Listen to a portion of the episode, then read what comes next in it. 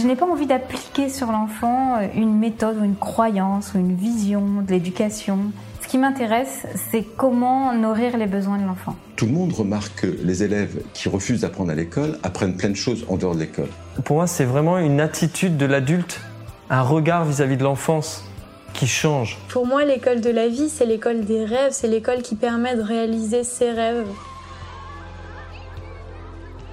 Bienvenue sur le podcast Innovation en éducation.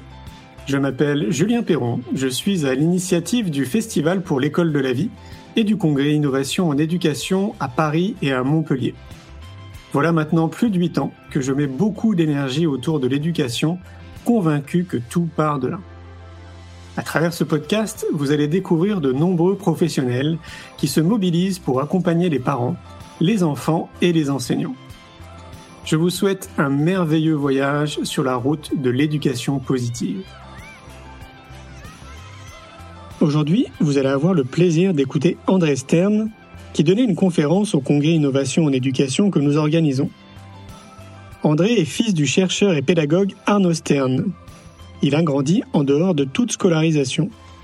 Marié, père de deux enfants, André Stern est musicien, compositeur, luthier, conférencier, journaliste et auteur. Il a été nommé directeur de l'initiative des Hommes pour demain par le prof Dr Gerald Hutter, chercheur en neurobiologie avancée.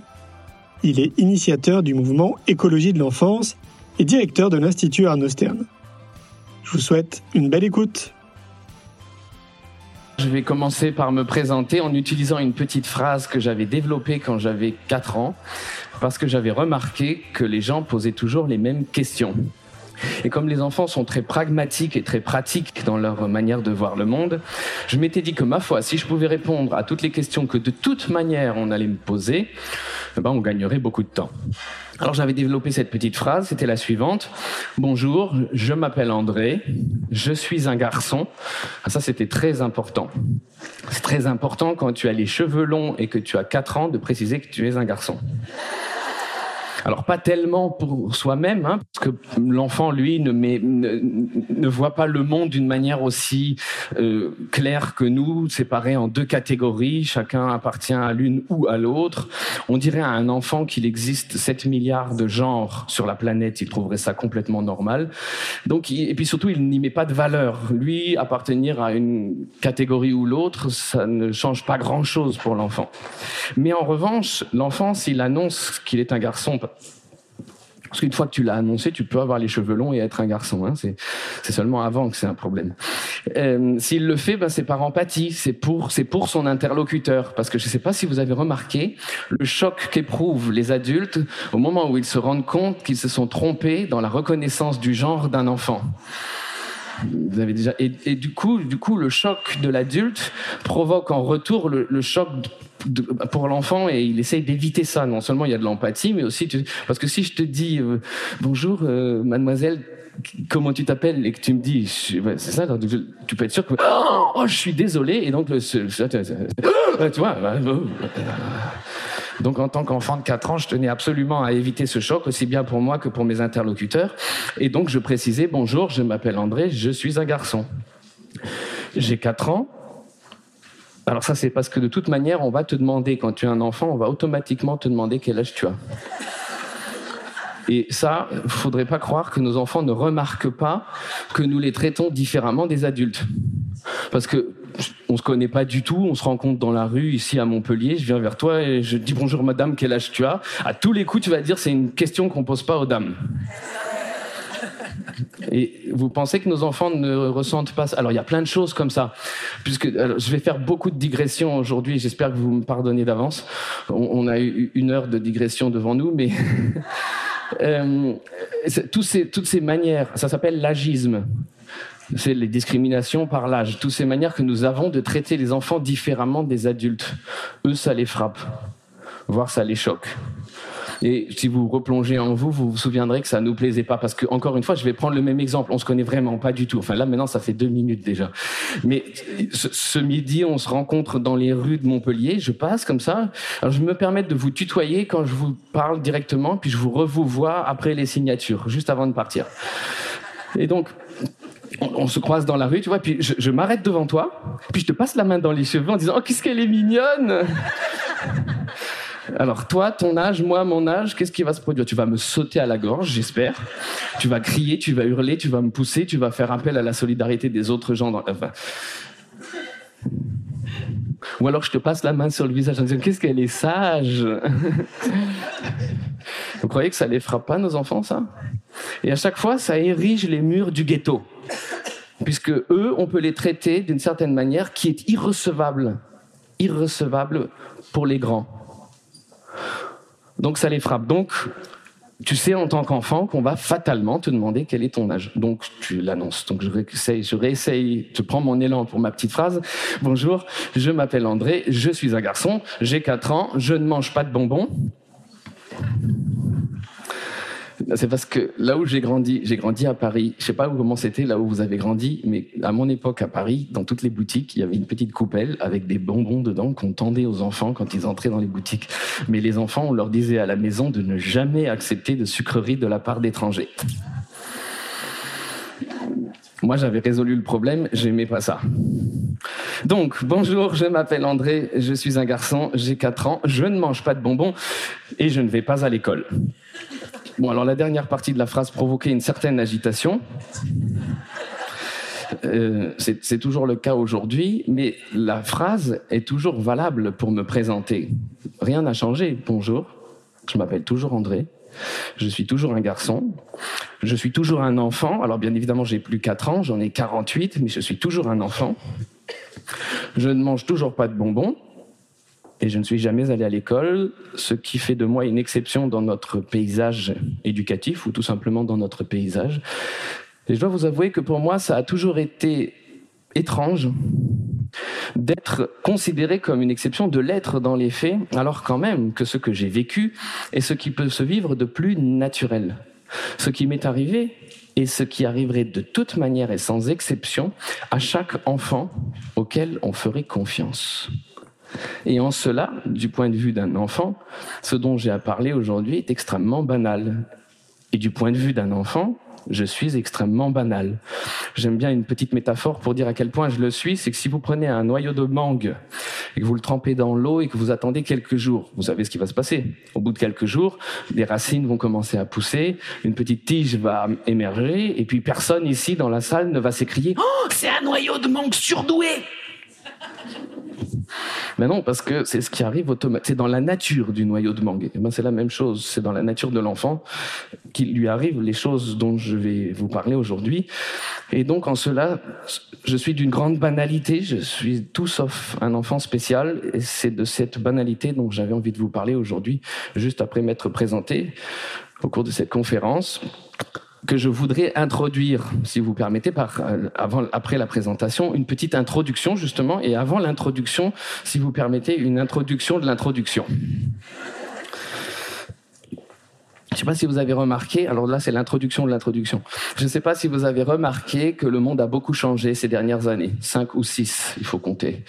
Sur les cinq ou six dernières années, le monde a beaucoup changé et le changement est d'autant plus ou pour cela remarquable qu'il nous vient par la science. C'est un peu comme si les scientifiques qui ont dit certaines choses pendant des décennies, voire des siècles, s'étaient mis à soulever le couvercle de la boîte de Pandore et à nous dire depuis peu, cinq ou six ans, des choses que jusqu'à présent nous attendions de la part plutôt de l'ésotérisme ou du New Age. En gros, la science nous dit dorénavant que tout est lié. Euh, vous voulez des exemples concrets? Je vais avoir l'air de faire une grosse digression, mais vous allez voir que finalement non. Je vais prendre un exemple, c'est la manière dont on nous a présenté jusqu'à présent la nature. On nous a présenté la nature comme une sorte de champ de bataille. On nous disait, là, dehors, c'est une jungle, et dans la jungle règne la loi de la jungle, et la loi de la jungle, eh ben, c'est la compétition, la concurrence et la survie du plus fort.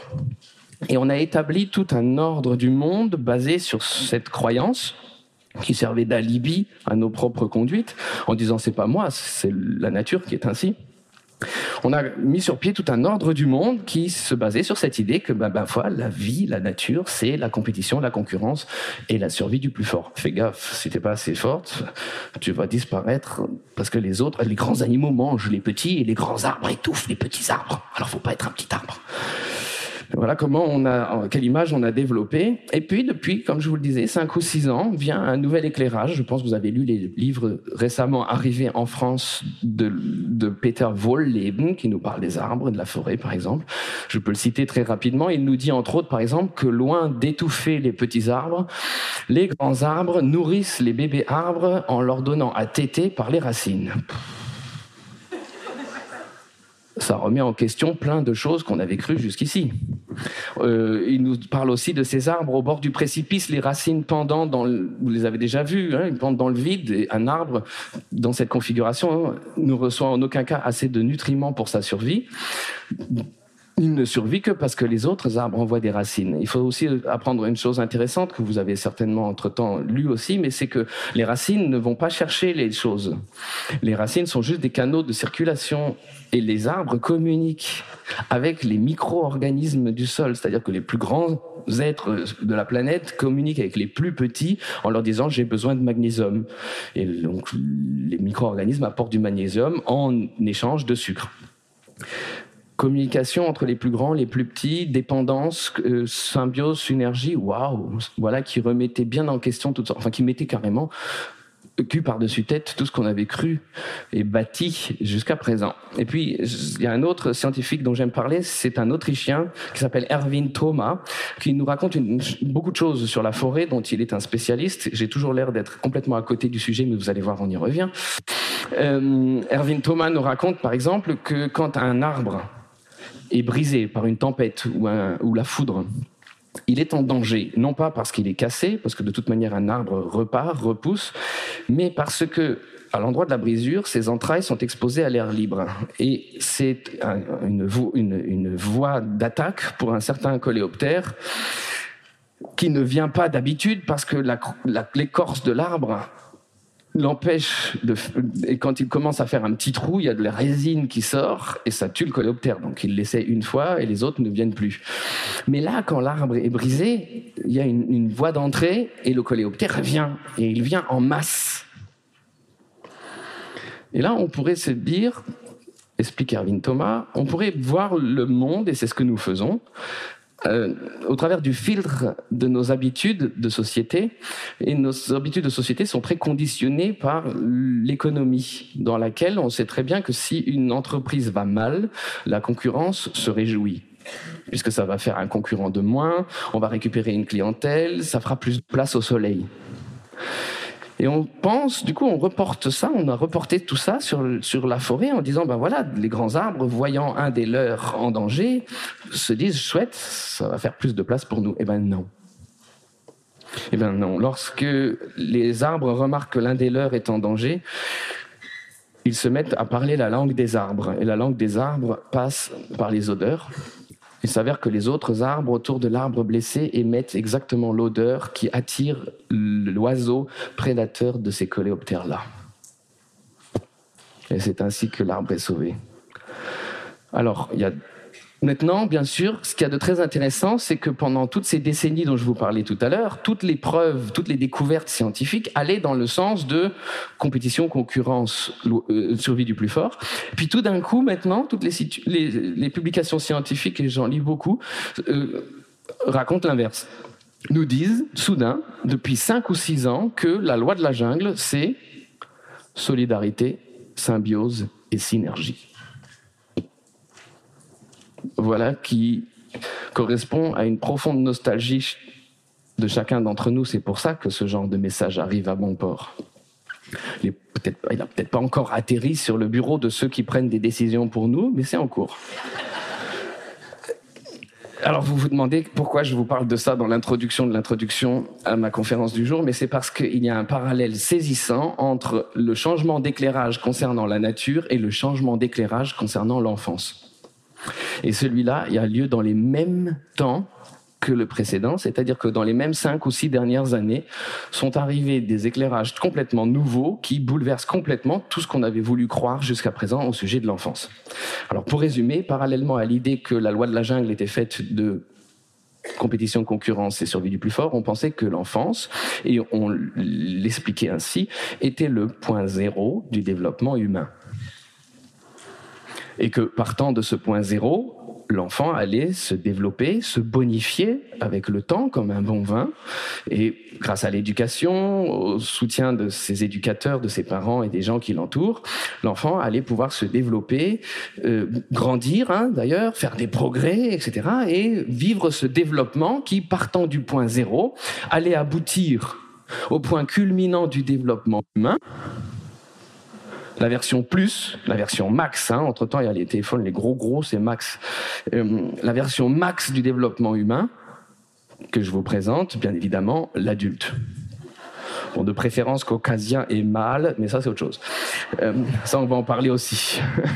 mais donc, mais, mais, même indépendamment de ça, euh, l'adulte, le développement ultime de l'humain, qui est partie du point zéro qu'était l'enfance.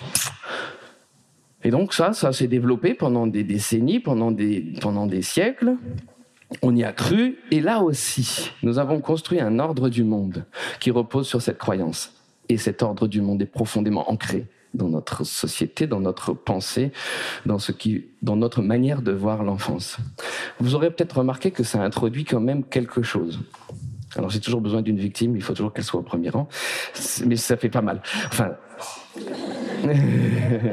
regarde, si j'ai l'idée que moi je suis le version, la version plus max, le point culminant du développement humain, et que toi, enfant, tu es le zéro. En toute logique, que ce soit géographique ou non, il va y avoir un certain positionnement. Il est agréable, hein? Mmh.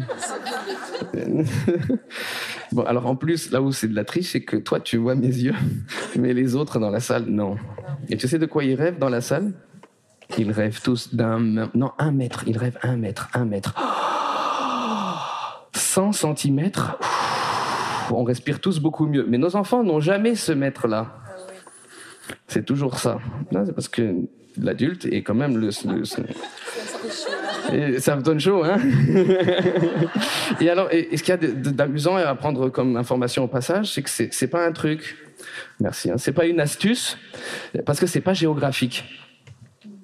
Parce qu'on a dit beaucoup aux enseignants, aux parents, accroupis-toi pour descendre au niveau des enfants génial déjà. Hein ouais, et du coup, tu vois là, tu et, et le problème c'est que comme c'est pas un truc, comme c'est pas une question d'application d'une astuce, si dans ta tête et dans ton cœur tu es toujours là-haut, ta position géographique ne change rien. On l'aura vu, c'est une question d'attitude.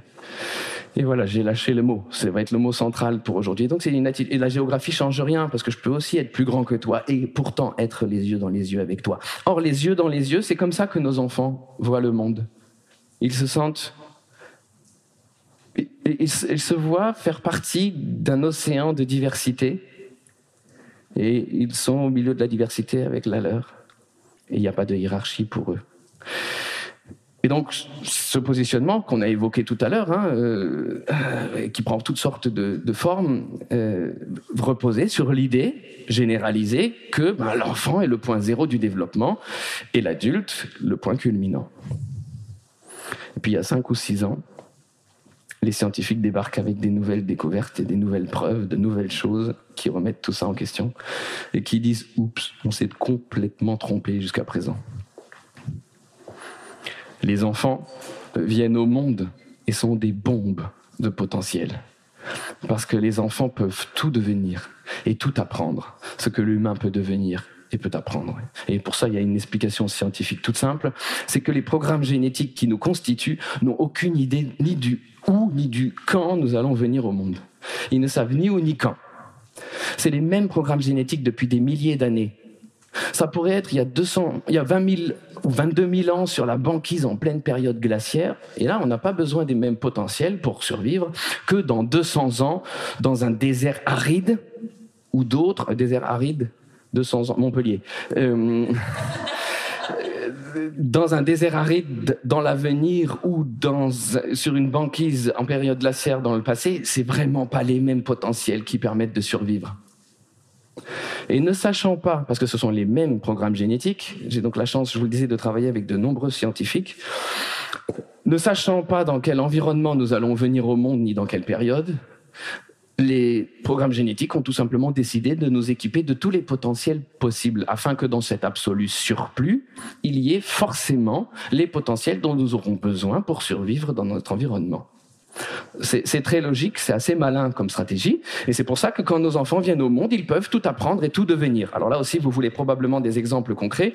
Par exemple, la bouche d'un nouveau-né est capable de prononcer tous les phonèmes de toutes les langues maternelles du monde. On n'est pas prédisposé, on peut parler toutes les langues du monde. Alors ça se développe ou par exemple, dans la forêt vierge, il est indispensable de savoir différencier 256 nuances de vert. C'est beaucoup moins utile ici à Montpellier. Mais tous les enfants qui viennent au monde à Montpellier sont équipés en série, comme tous les autres, de la capacité à différencier 256 nuances de vert. Seulement, comme ils n'y font pas appel ici à Montpellier, qu'est-ce qui arrive à ce potentiel? Il va se réduire, se rabougrir, s'effacer disparaître et faire place au potentiel utile, voire indispensable à la survie ici. Ça aussi, c'est une évolution qui est normale, qui n'est pas regrettable. Oui, mais ce développement-là n'arrive pas que à deux de nos potentiels, il arrive à la majorité de nos potentiels, parce que dans ce surplus, il en faut très peu pour survivre dans, nos environnements. Et les autres, ben, on les élague.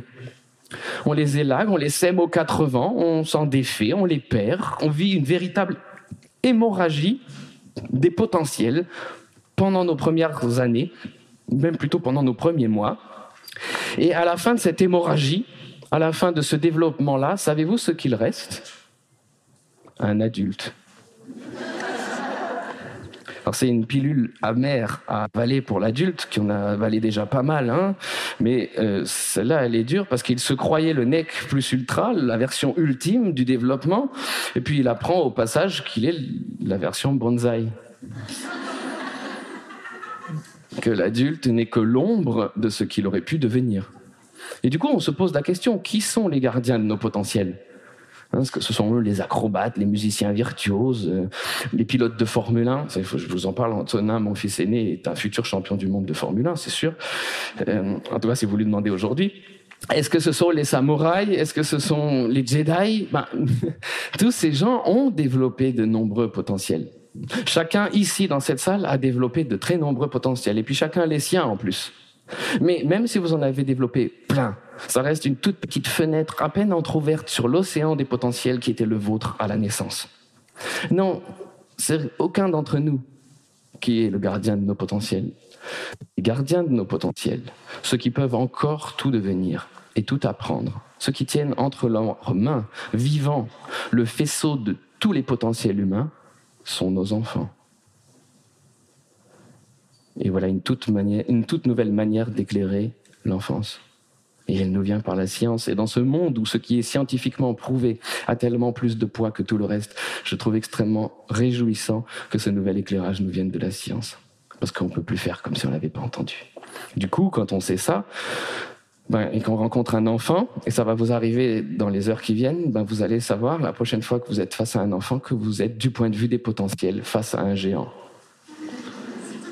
Et vous allez voir que ça change et qu'on ne peut pas faire comme si on n'en avait pas entendu parler. Alors voilà, j'en ai fini de mon introduction de l'introduction et maintenant je peux passer à l'introduction. Pourquoi raconter tout ça? Ben, Pour une chose assez simple, c'est que je me suis rendu compte, c'est un peu de temps que j'ai fini de comprendre ça, mais c'est que chacun d'entre nous porte en lui un enfant blessé. L'enfant blessé, c'est l'enfant auquel on a dit un jour, tel que tu es, ça va pas. Et ça, c'est super désagréable à entendre. On n'a vraiment pas envie qu'on nous dise, ben, tel que tu es, c'est pas terrible. Et ça, c'est une blessure qui nous arrive très tôt. Qu'on nous dise, ben, tel que tu es, c'est pas terrible, ça serait mieux si tu correspondais plus euh, à mes attentes, ça, ça nous arrive très tôt. C'est une blessure. C'est une blessure dont on a du mal à se remettre. Parce qu'il se trouve que nous commençons alors à nous voir nous-mêmes avec les yeux par lesquels on nous voit. Et on s'y habitue très vite à ce, ben, tel que tu es, c'est pas terrible. On s'y habitue très vite parce que, ben, parce que ça commence très tôt dans nos vies. Vous avez déjà remarqué à quel point ça commence tôt dans nos vies? Allez, je vous donne un exemple. Ça commence par une bonne petite question pleine de bienveillance. J'ai beaucoup de mal personnellement avec la notion de bienveillance, bien que je reconnaisse qu'elle soit importante et à la mode. Mais pour réillustrer ce que je disais tout à l'heure, de là-haut, ouais, je reviens, parce que de là-haut, regarde, de là-haut, je peux être tolérant, voire bienveillant. Mais pour être bienveillant, il faut forcément que je sois là-haut. Parce que quand je suis là, on parle juste de vivre ensemble. Alors, c'est pour ça que je me méfie du mot bienveillance, d'autant que vous allez voir, que la petite question dont je vais vous parler, qui est bienveillante, euh, elle a peut-être des conséquences.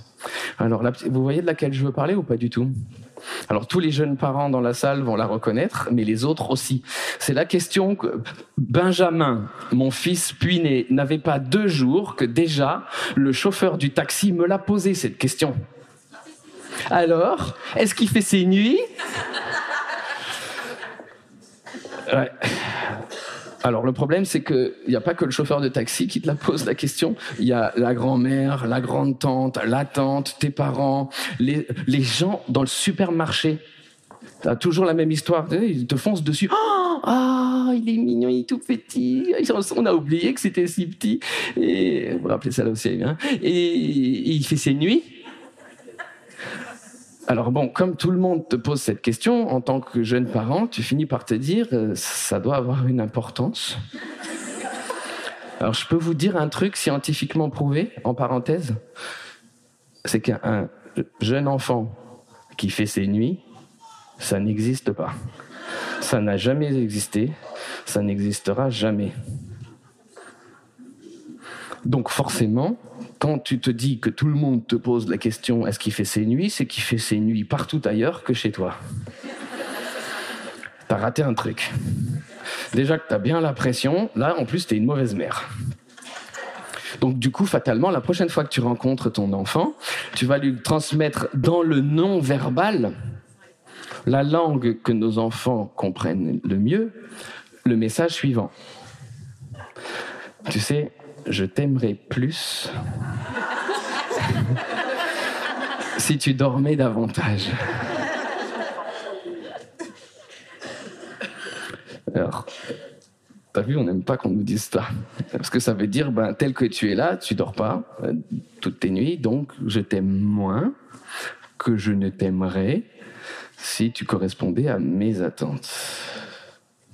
Waouh. Tu vois le message qui passe là. Hein, et c'est comme le tout à l'heure, euh, oh, comme elle est sage. Hein, c'est-à-dire je t'ai vu parce que tu es invisible. Si tu étais visible, donc pas sage, je t'aimerais moins. Hein, donc tout ça, ça introduit des choses dans le... Parce que c'est positif, comme elle est sage. Mais non, ça veut dire, si tu ne l'étais pas, je... bon. Et ce...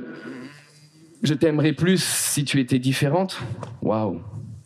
On l'aime pas mais on va s'y habituer parce qu'on n'arrête pas de nous le dire. On n'arrête pas de nous dire, encore aujourd'hui, on s'y est tellement habitué, on en a tellement fait notre état d'esprit hein, qu'on on n'arrête pas d'accepter quand on nous dit, ben, tu sais, euh, si tu voyageais moins, si tu bougeais plus, si tu faisais moins ceci, si tu faisais plus cela, ça serait mieux. Et nous, on avale la couleuvre à chaque fois. Parce qu'il s'avère que, ben, nous avons commencé à nous voir nous-mêmes comme on nous a vu quand nous, nous posons encore sur nous-mêmes aujourd'hui les yeux que l'on posait sur nous lorsque nous étions enfants. Nos enfants deviennent comme nous les voyons. Je vous laisse un peu de temps pour noter. Et donc nous sommes devenus comme on nous voyait. Et donc nous posons encore sur nous-mêmes le regard qui était posé sur nous lorsque nous étions enfants. Et ça conduit à toute une société qui ne cesse de demander pardon pour tout ce qu'elle n'est pas, tout ce qu'elle est, tout ce qu'elle fait et ne fait pas. Ça conduit à une société qui adore dire une phrase, statistiquement la plus dite. Non, celle-là aussi, mais c'est je suis nul en maths. Alors c'est drôle parce que je travaille avec des scientifiques qui vous diront. Vous l'avez, vous l'avez déjà analysé la phrase? Parce qu'on l'a. Euh, si c'est pas les maths, c'est autre chose, hein, mais c'est très souvent les maths. Je, première personne, suis le verbe être, nul. Ça, c'est un jugement. Il y a une valeur et elle est claire. Je suis nul en maths. les gens, les scientifiques avec lesquels je travaille, ils se marrent parce qu'ils disent dans cette phrase, il n'y a pas un mot juste. Aucun mot n'est correct. Si, vous vouliez dire ce que vous ressentez au moment où vous dites je suis nul en maths, si vous vouliez le dire d'une manière scientifique, vous auriez à dire une autre phrase. Vous savez laquelle Les mathématiques ne m'intéressent pas. Et ça, c'est complètement différent et c'est super libérateur. Parce que c'est pas toi qui es nul, c'est juste que les mathématiques ne t'intéressent pas. Et il s'avère que bah, c'est une explication parfaite du pourquoi tu es nul en maths, comme tu le croyais. Parce que, alors, Là, on est toujours dans l'introduction, l'introduction, mais non, dans l'introduction là. Mais c'est pour moi un, moment clé, puisque je sais que beaucoup d'entre vous ont affaire avec des enfants, beaucoup d'entre vous ont affaire avec l'enseignement. Chacun d'entre nous a à voir avec des enfants, voire doit apprendre des choses. Et je ne sais pas si vous avez remarqué qu'on fait toujours un parallèle douteux mais perpétuel entre enfance et apprentissage.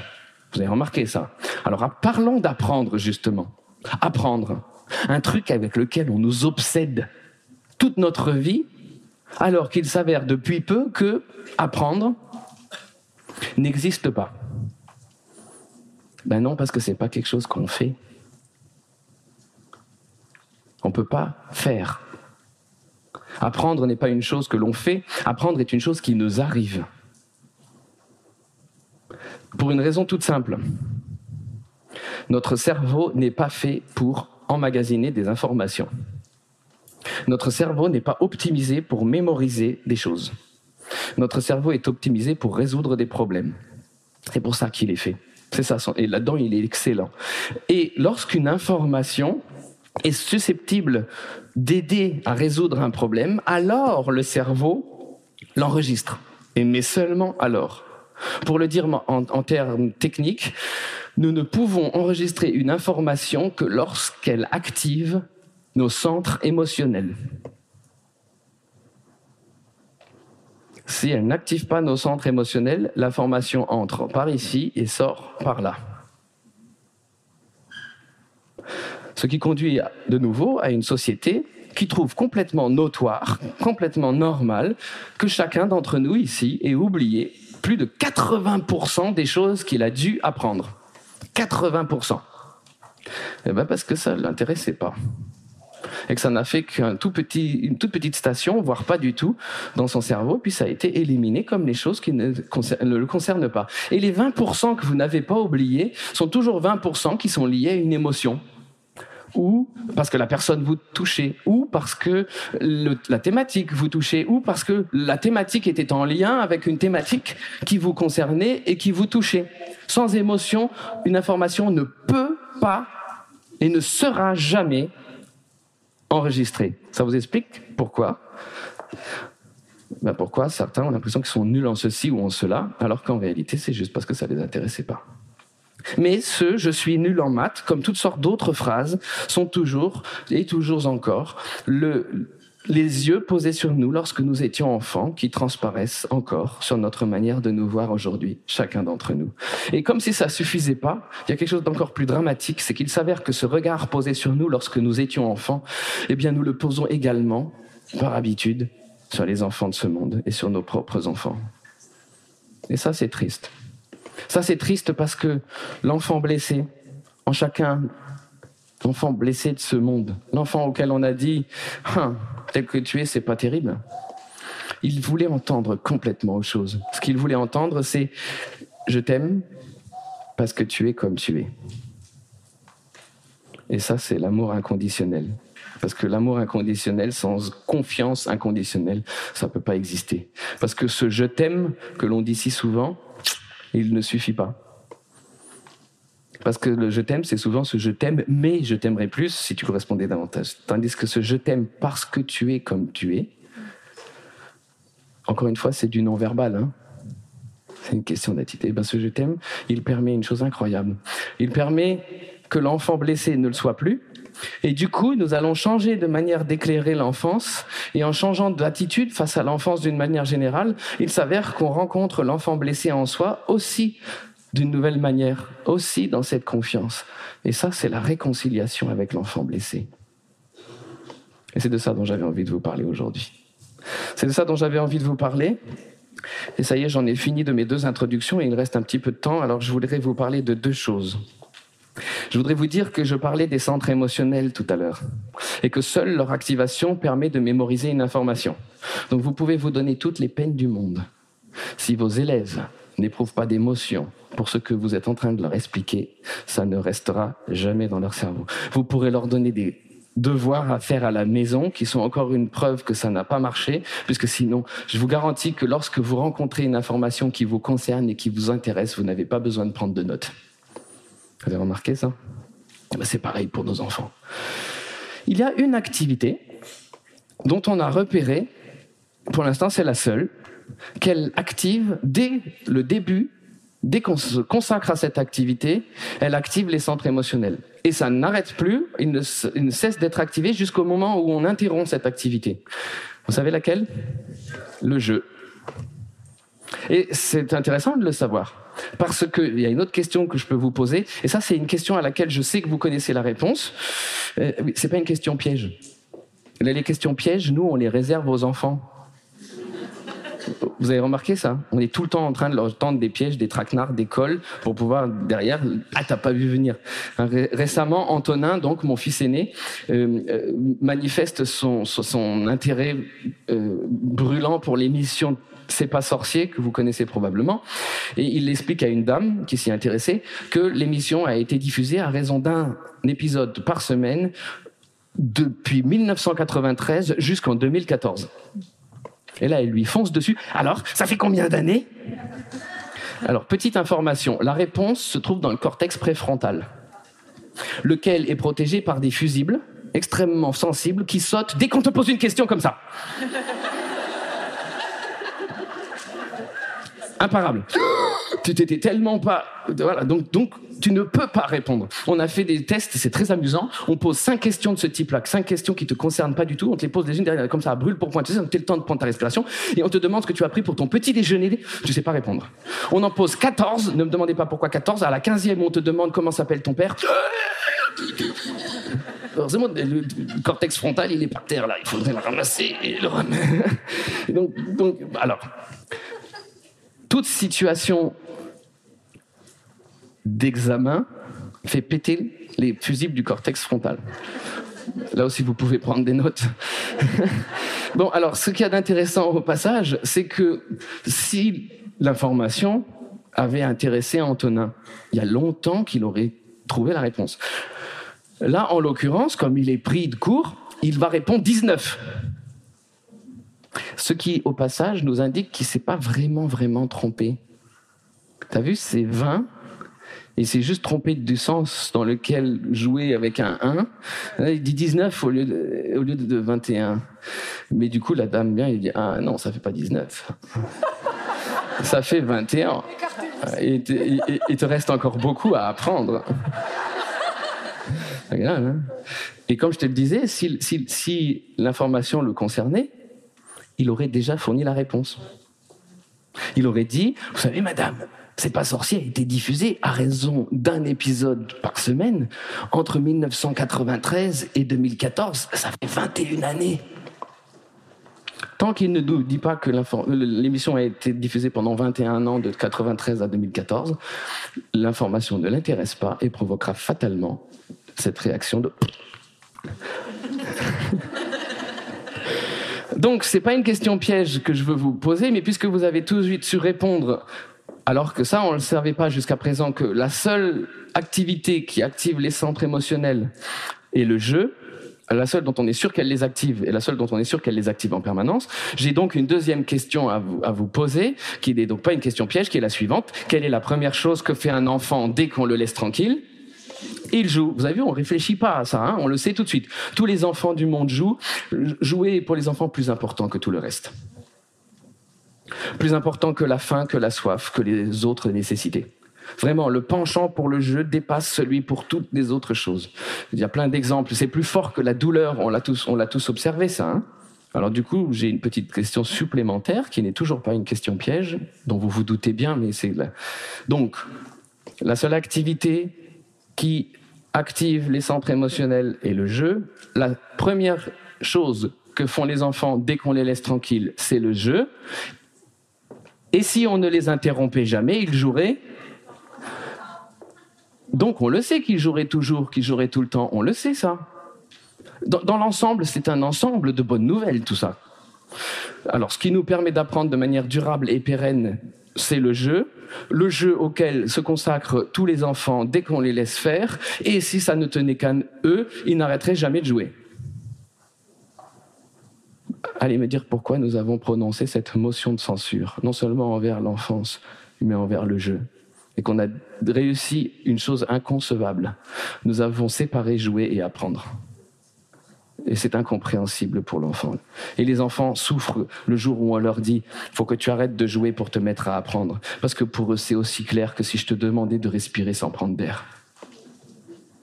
Et donc, et donc, non seulement nous avons séparé l'inséparable, une chose qui pour cause est inséparable, jouer et apprendre et vivre. Mais en plus, nous les avons positionnés à l'inverse sur l'échelle du sérieux. Jouer, pas du tout sérieux, juste bon pour les loisirs, et apprendre, sérieux important. Et ça, ça déchire nos enfants. Alors, il y a plein d'explications que j'aurais voulu vous apporter à certaines choses, mais je voudrais me contenter, parce que finalement le temps va tourner, je voudrais me contenter de vous rappeler une chose, c'est qu'il y a toutes sortes de qualités que nous aimerions tellement voir chez nos adultes. Or, il s'avère que les qualités que nous voudrions voir chez les adultes sont précisément les qualités que vivent à 100% nos enfants quand ils sont dans leur élément. Quand tu vois une hirondelle dans le ciel, tu sais qu'elle est dans son élément. Quand tu vois un poisson dans l'eau, tu sais qu'il est dans son élément. Quand tu vois un enfant qui joue, tu sais qu'il est dans son élément. Et quand un enfant est dans son élément, il montre toutes les qualités dont nous rêvons pour nos adultes. Je voudrais en faire une rapide, courte liste. Regardez, la concentration d'un enfant qui joue, vous l'avez déjà observé? Il est concentré jusque dans la dernière de ses fibres. Nous, il nous faut des années de méditation pour réussir à nous concentrer trois minutes comme un enfant le fait pendant trois heures sur son jeu. Vous voyez comme on voudrait voir chez nos adultes les qualités qu'ont nos enfants dans leur jeu. Nous, on, serait vraiment très contents si on voyait un dixième chez nos adultes, un dixième de la constance d'un enfant qui joue. Vous les avez vus vider un gobelet dans l'autre?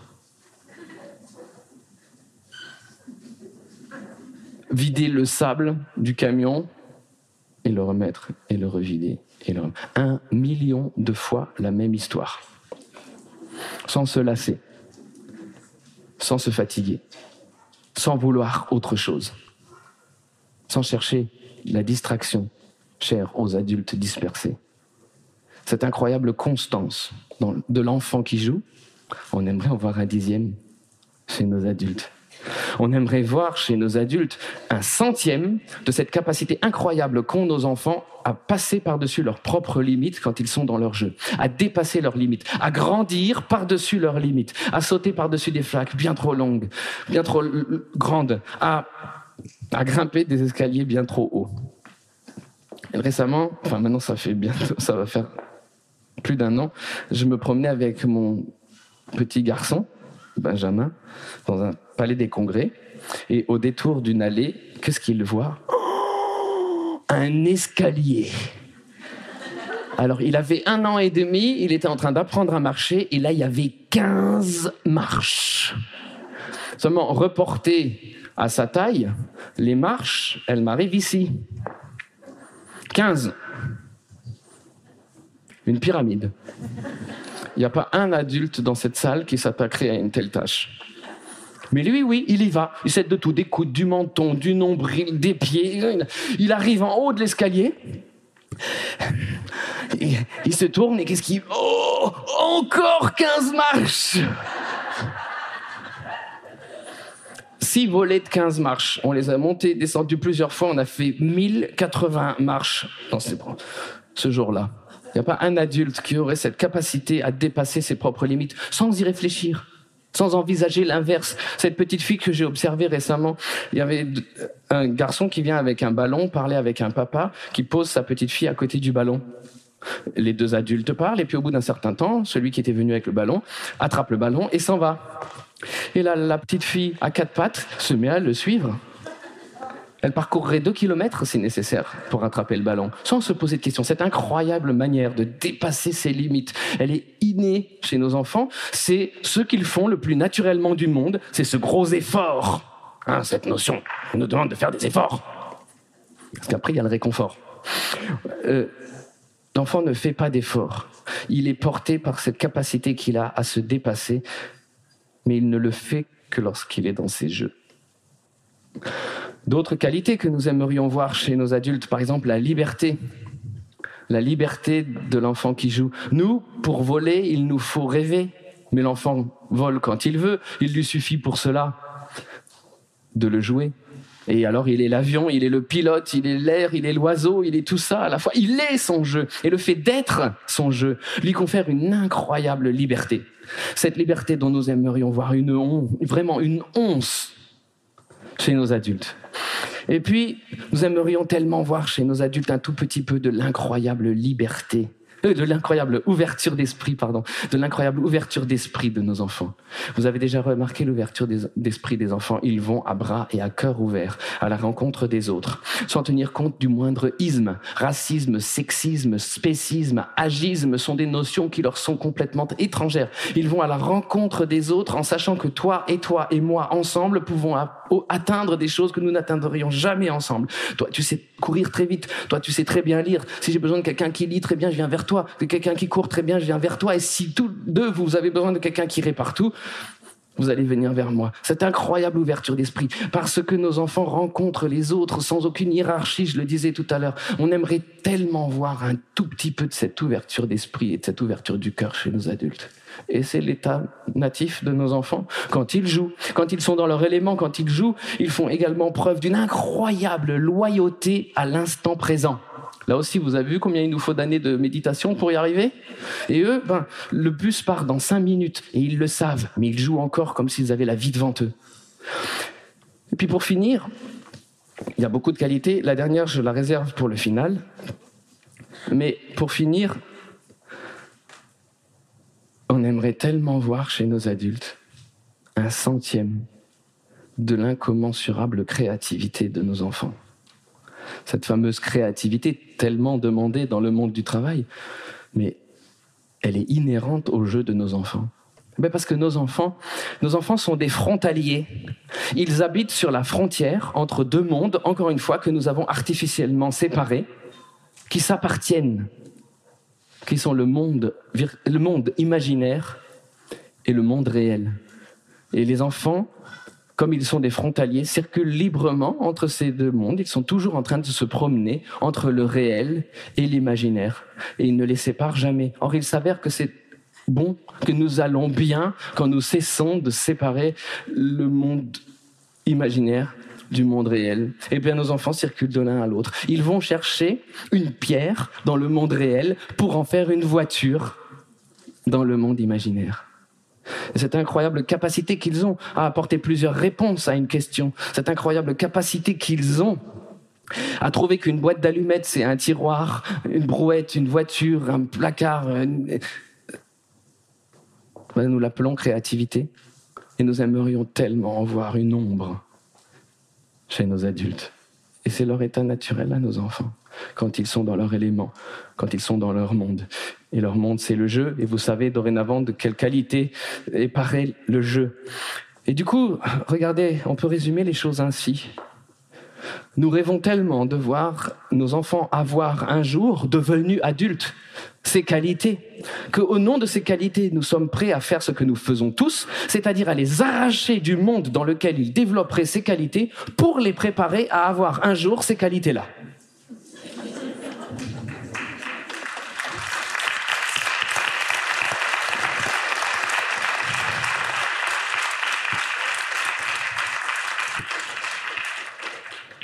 Pendant les mêmes années où on nous a entretenus dans l'idée que la nature était un champ de bataille, compétition, concurrence, survie du plus fort, on nous a également, je le disais tout à l'heure, entretenu dans l'idée, le concept que l'enfance était le point zéro du développement humain et l'adulte le, le point culminant du développement humain. Eh bien, pendant ces mêmes années-là, on nous a fait croire une chose on nous a fait croire que notre intelligence était programmée par notre génétique, que nos gènes programmaient et câblaient notre cerveau, et qu'on venait au monde en tant que personne bête ou en tant que personne intelligente, et que c'était décidé par notre génétique. Et à l'époque, on n'avait pas encore découvert l'épigénétique. Ça aussi, c'est des découvertes très récentes dont on ne parle que depuis quelques années, toujours les mêmes cinq ou six dernières années, vous aurez remarqué. Hein. Euh, et depuis, on sait que, ben non, ce qui est génétique n'est pas gravé dans le marbre. Même notre génétique change au gré de nos rencontres et de notre, de notre mode de vie. Mais à l'époque, on pensait que ce qui était génétique était gravé dans le marbre et que l'intelligence était génétiquement décidée et que donc, une fois qu'on était venu au monde bête ou intelligent, eh ben, on restait fidèle à sa catégorie une vie durant. Alors c'était une idée pratique, pratique parce que compréhensible même par les personnes réputées bêtes. Et donc, puisqu'on se voit, je le répète, comme on a été vu en tant qu'enfant pour une raison scientifique toute simple, qui est que l'enfant sait l'océan des potentiels qui est le sien, mais tout le monde lui dit qu'il est nul. Donc entre les deux, il est déchiré, il a mal, il souffre, il veut trouver une solution. La seule solution, c'est de rétablir l'équilibre entre les deux opinions. Comme il ne peut pas modifier l'opinion des autres, il modifie la sienne et l'amène au même niveau que celle des autres, en conclut qu'il est nul, mais ne souffre plus. Voilà pourquoi nous nous voyons comme on nous voyait quand nous étions enfants, et voilà pourquoi c'est imparable. Et donc, ben, chacun a de ce classement et tout l'ordre du monde continue de reposer sur cette, sur cette idée qu'il y a des gens bêtes et qu'il y a des gens intelligents et puis que c'est comme ça, hein, qu'on est venu au monde comme ça. Et ça a eu la vie dure et ça l'a toujours d'ailleurs parce que cette croyance est toujours très ancrée dans notre paysage qu'il y a des gens bêtes, des gens intelligents, des gens assis, des gens machins, etc. Et, et puis tout d'un coup est arrivée une découverte, toujours dans les cinq ou six dernières années, qui a mis un grand coup de pied dans la fourmilière parce que vous connaissez probablement ces exemples. Je cite les travaux d'un ami neuroscientifique allemand qui s'appelle le professeur Dr. Gerald Hüther et qui nous dit que euh, des scientifiques britanniques, c'est toujours des scientifiques britanniques, je ne sais pas pourquoi, 80% des documents que je lis actuellement commencent par la phrase des scientifiques britanniques ont découvert que des scientifiques britanniques ont découvert que les zones, que la zone du cerveau responsable des mouvements du pouce était considérablement plus développée chez les jeunes de nos jours que chez les jeunes d'il y a 50 ans. Et oui, ça repose sur l'usage intensif des SMS, d'autant plus qu'à l'époque, on écrivait encore les SMS avec des touches, et que donc tu faisais... Et donc. Donc du coup, quelqu'un a recompilé les données et dit waouh, vous savez ce que ça signifie? Ça signifie que ce que l'on croyait jusqu'ici, c'est-à-dire que le cerveau était programmé génétiquement, est complètement remis en question, puisque le cerveau s'est développé selon l'usage qu'on en a fait. Conclusion, le cerveau est comme les autres organes, il, est susceptible de se développer et surtout il est comme un muscle, c'est-à-dire qu'il se développe selon l'usage qu'on en fait. Donc, on pensait, ceux qui avaient découvert ça, développons des programmes de musculation cérébrale et on aura tous des gros cerveaux. À l'époque, les enseignants et les neuroscientifiques travaillaient encore ensemble. Et donc, ils ont développé ils ont développé ensemble. Euh, j'ai commencé avec cinq, avec six minutes de retard, donc j'ai encore six. Je vais aller à l'autre bout là-bas. Alors ils se sont dit on va développer des programmes de musculation cérébrale et on aura tous des gros cerveaux. Alors ils ont développé ce qu'on appelait des programmes de stimulation précoce cinq langues à l'école maternelle, sudoku au petit déjeuner, du chinois dans le ventre de la mère par l'intermédiaire de haut-parleurs, tout ça intensément appliqué avec des résultats particulièrement intéressants puisque nul. Zéro résultat aucun résultat. Aux grandes dames, voire au désespoir de ceux qui avaient développé ces programmes de stimulation précoce, qui disaient, ça marche tellement bien pour l'écriture des SMS, pourquoi ça marche Ça va pas être une bonne photo, ça. Hein? Ça marche tellement bien pour l'écriture des SMS, pourquoi ça marche, mais alors pas du tout pour l'apprentissage des mathématiques. Alors vous, entre-temps, vous savez, mais à l'époque, on ne savait pas. Et c'est parce qu'il il manquait une, dernière découverte qui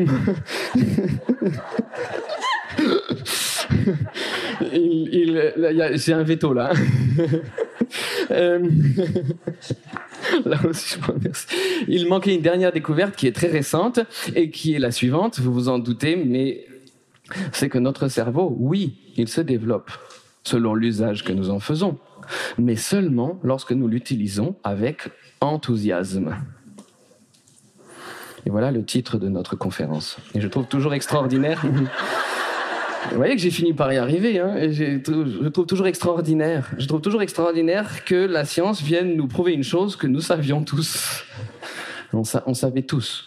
On savait tous que l'enthousiasme nous permet de déplacer des montagnes, que l'enthousiasme nous permet, nous donne des ailes. L'enthousiasme nous permet de venir nous connecter à notre génie.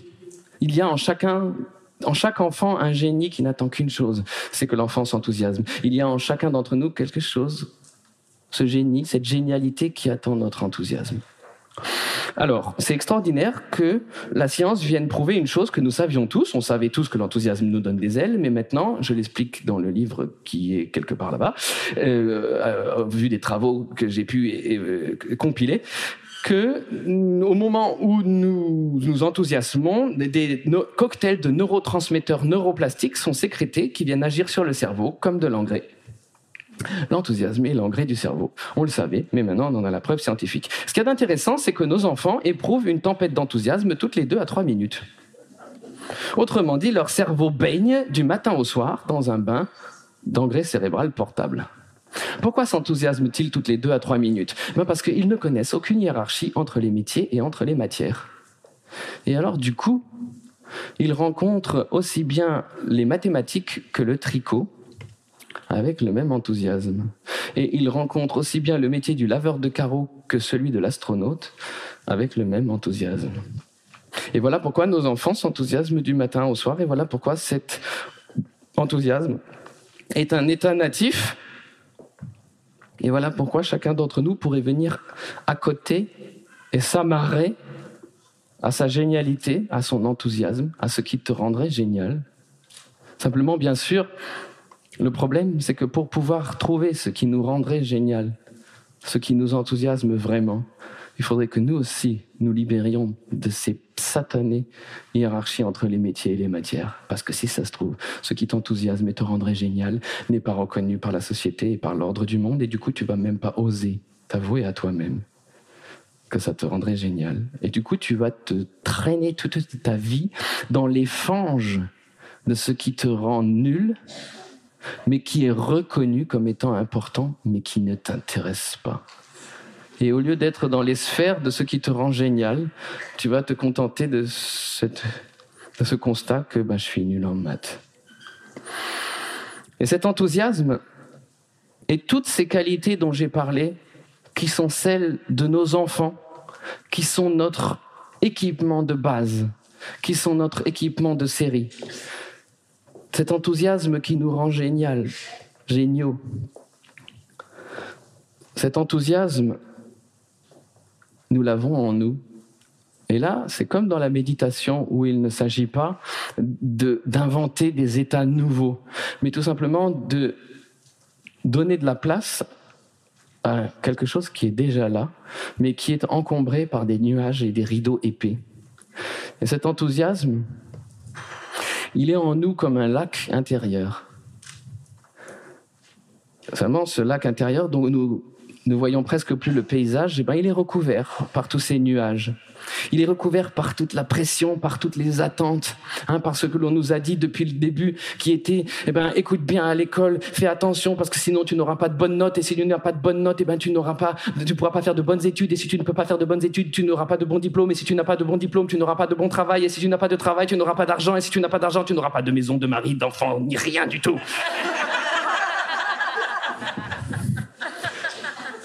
Ça, c'est le monde de nos enfants. C'est une cocotte minute hein, avec le couvercle vissé et le feu des attentes dessous, les attentes des autres. Et après, ça recommence quand on est parent. Attention, c'est difficile d'être parent. Attention, tu vas pas dormir. Attention, tu portes de grandes responsabilités. De tes décisions d'aujourd'hui dépend l'avenir de tes enfants. Attention, c'est difficile d'être parent. Fais attention de pas louper le bon moment pour, parce que si tu le loupes, attention, si tu loupes de corriger les bonnes choses, tu peux être sûr que ton enfant, si tu as raté le moment pour qu'il soit propre, ton enfant, à 40 ans, il se baladera dans les rues de Montpellier avec des couches en disant c'est la faute de ma mère qui a raté le bon moment.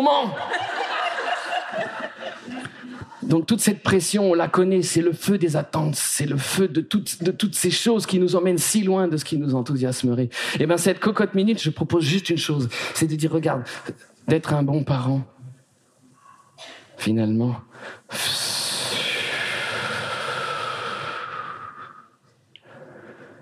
c'est facile.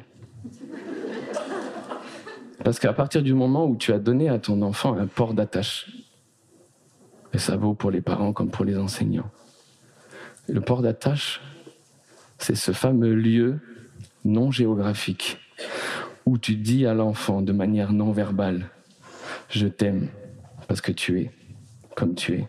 Et quand on a donné ça à son enfant, ma foi, on a déjà tout fait, ce qui fait de nous des bons parents.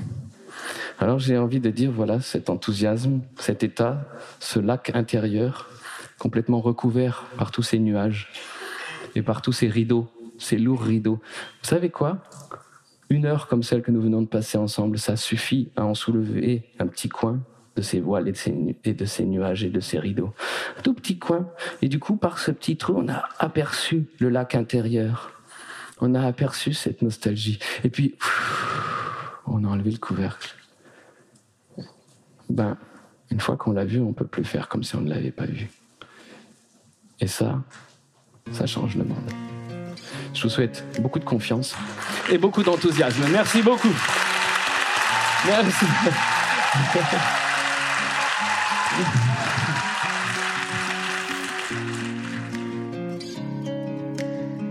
Un grand merci pour votre écoute.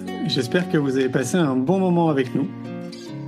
Pour aller plus loin dans votre recherche, nous avons créé un magazine papier, le magazine Innovation en éducation. Un magazine que vous retrouverez uniquement sur abonnement, livré tous les deux mois partout dans le monde. Un magazine 100% éco-responsable, 80 pages en moyenne, sans publicité. À travers le Festival pour l'école de la vie ou le Congrès Innovation en éducation, nous rencontrons des milliers de professionnels qui proposent des solutions pour les parents, les enfants et les enseignants. Ce magazine se veut être un pont avec le podcast, nos événements et les films que j'ai réalisés. On se retrouve maintenant la semaine prochaine et entre-temps, je vous souhaite une très belle route.